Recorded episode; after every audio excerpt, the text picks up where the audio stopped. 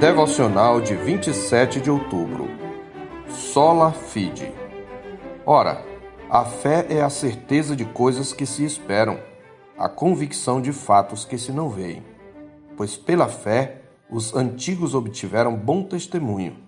Pela fé entendemos que foi o universo formado pela palavra de Deus, de maneira que o visível veio a existir das coisas que não aparecem Hebreus 11, de 1 a 3. O capítulo 11 de Hebreus traz um excelente retrato da fé salvadora. Ele começa definindo-a e explicando sua natureza.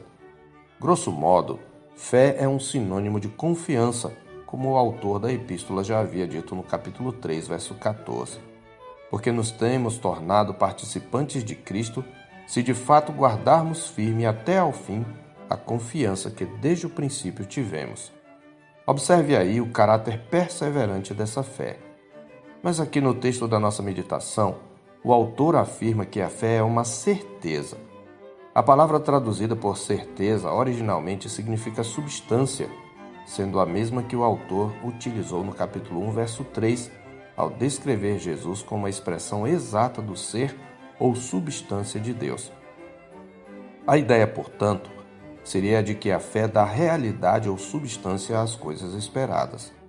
O verbo também significa permanecer firme sob um acordo garantido, apontando para uma garantia legal. Esperamos pela fé a consumação das promessas contidas no Evangelho de Cristo e essa fé é que dá realidade a elas.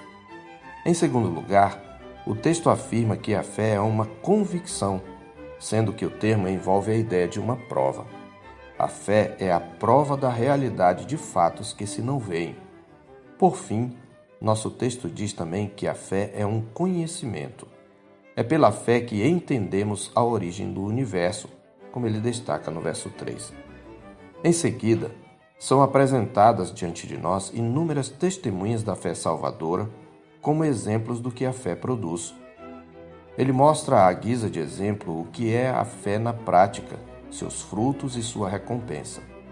Dois princípios gerais enfatizados pelo autor são: primeiro, que pela fé os antigos obtiveram bom testemunho, no verso 2, e segundo, que sem fé é impossível agradar a Deus, o que aponta o caráter indispensável da fé para uma correta relação com Deus e para um bom testemunho diante dos homens.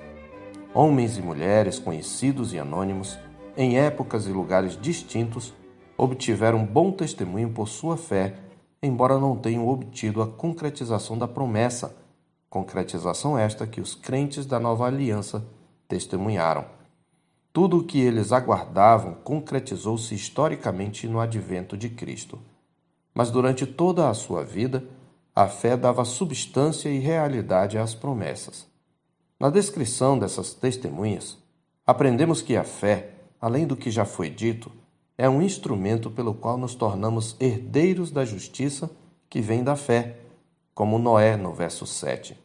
Aprendemos igualmente que a fé salvadora se manifesta numa obediência, tal como foi a atitude de Abraão no verso 8. Também na perseverança em meio às provas, permanecendo firme como quem vê aquele que é invisível, como fez Moisés diante das ameaças de Faraó no verso 27.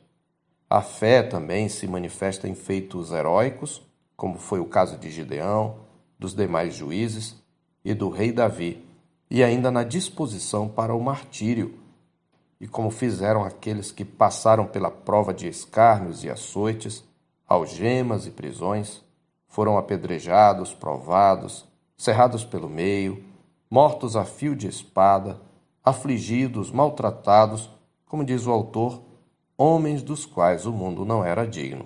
Versos 36 a 38.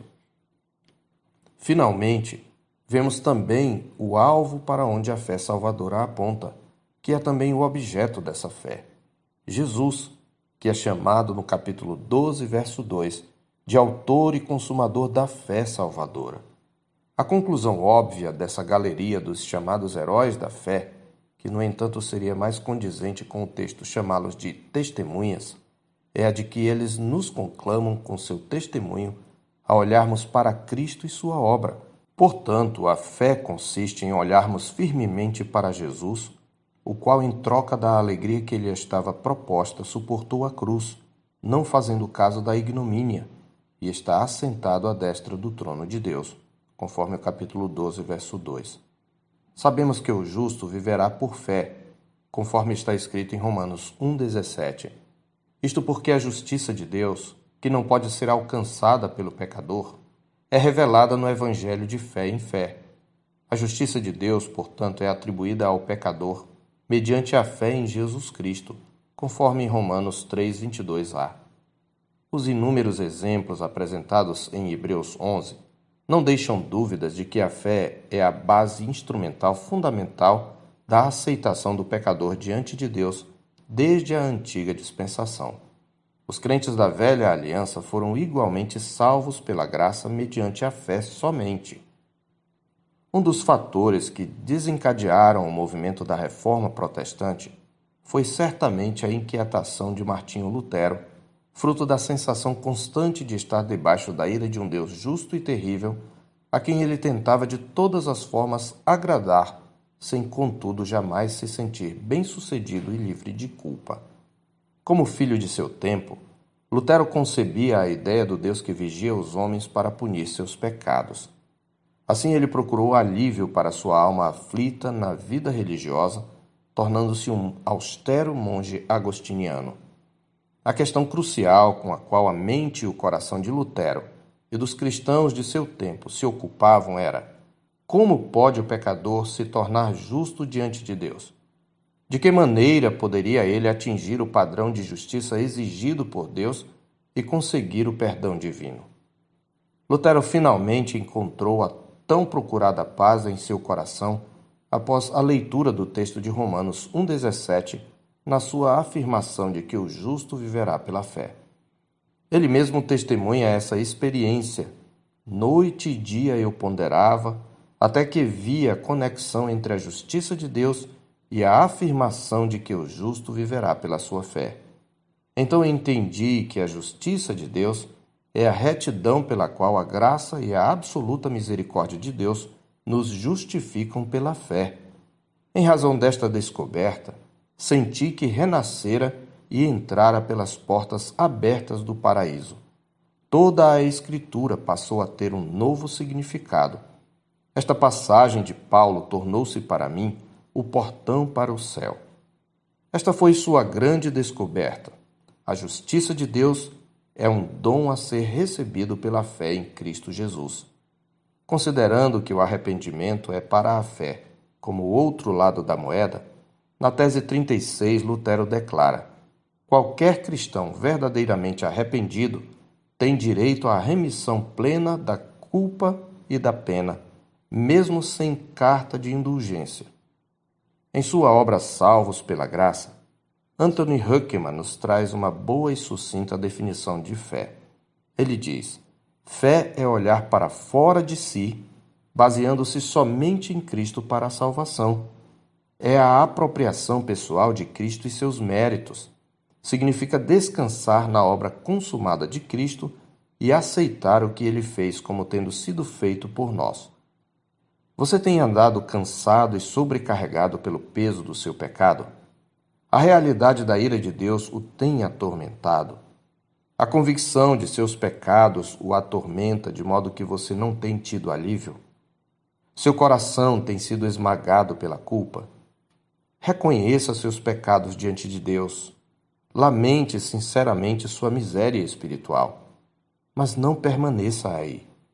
Olhe para fora de si e ponha sua confiança em Cristo para sua salvação. Aproprie-se de Cristo e seus méritos. Descanse na obra consumada de Cristo, pela qual ele cumpriu plenamente o padrão de justiça exigido por Deus. Receba o que ele fez como tendo sido feito por você. Isto é fé salvadora. A vida que decorrerá daí é a consequência e o fruto, não a causa da salvação. Creia no Senhor Jesus. Nada mais é necessário. Sola fide. Eu sou o pastor Marcos Augusto, pastor da Terceira Igreja Presbiteriana de Boa Vista, em Roraima. Tenha um bom dia na paz do Senhor Jesus.